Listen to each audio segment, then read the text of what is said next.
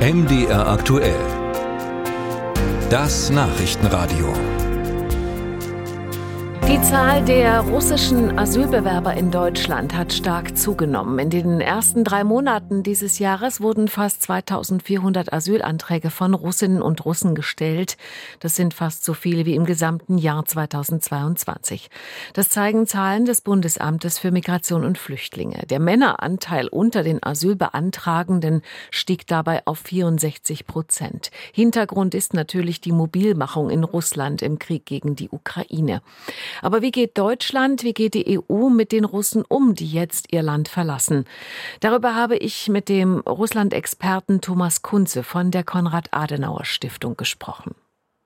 Herr Dr. Kunze, was sind das für Menschen, die seit einem Jahr massenhaft aus Russland auswandern? Wie alt sind die im Schnitt? Wie ist ihre Ausbildung?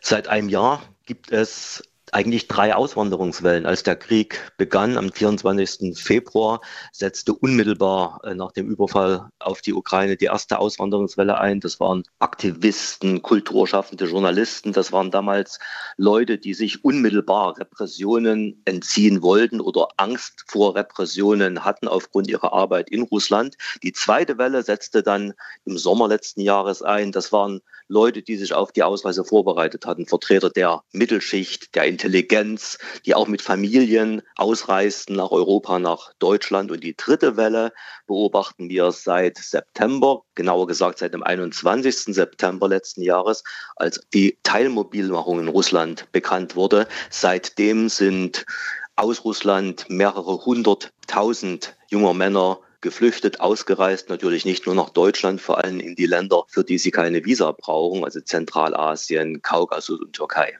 Trotzdem kommen auch viele nach Deutschland. Auf welchen Wegen kommen denn die Russen hierher?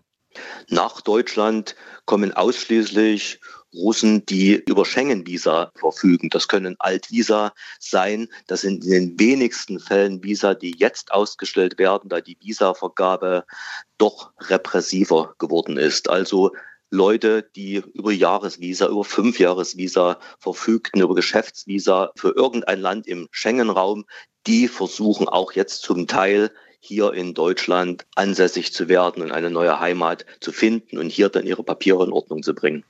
Das heißt, für den normalen Russen, der jetzt keinen Kriegsdienst leisten möchte und nicht in der Ukraine kämpfen möchte, für den ist eher schwer, in die EU reinzukommen? Auf legalem Wege ist es eigentlich unmöglich, ja. Warum macht die EU das? Müsste nicht die EU eher ein Interesse daran haben, jeden russischen Kriegsdienstverweigerer mit offenen Armen zu empfangen und zu unterstützen?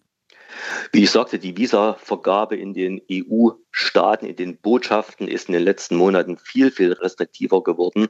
Äh, schauen Sie sich die baltischen Staaten an oder Polen.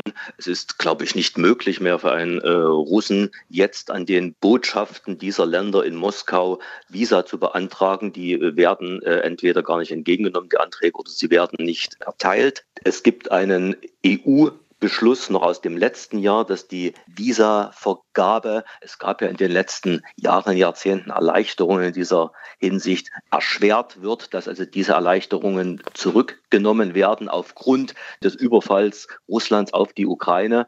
Und diese Rücknahme der Erleichterungen fallen natürlich auch Leute zum Opfer, die sich jetzt dem Militärdienst in Russland entziehen wollen.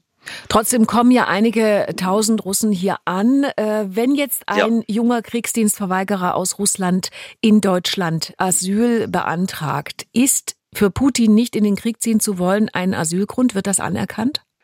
Meines Wissens gibt es ja Diskussionen, aber es geht in die Richtung, dass Kriegsdienstverweigerung allein kein Asylgrund ist. Es gibt gerade was die Visabestimmungen betrifft eine Reihe von anderen Möglichkeiten. Es gibt sogenannte humanitäre Visa, auch das ist schwierig. Es gibt natürlich für die Russen, die hier sind, die Möglichkeit, dann über eine Arbeitsstelle Aufenthaltsgenehmigung äh, zu beantragen.